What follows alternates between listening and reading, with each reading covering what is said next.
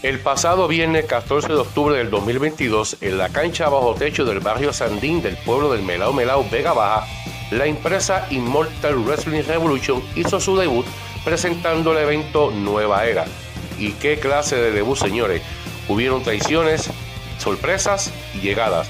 La llegada más notoria y la que ha revolucionado las redes sociales es la llegada del campeón del pueblo, el ex campeón universal Carlos Bellito Calderón, a la empresa que busca el oro, el campeonato peso completo de la misma. Pero un obstáculo se interpone entre él y el campeonato y es la presencia del Cuervo de Puerto Rico, quien esa misma noche defendió el campeonato de Wauti ante el pupilo Hellblaze de su majestad el profe.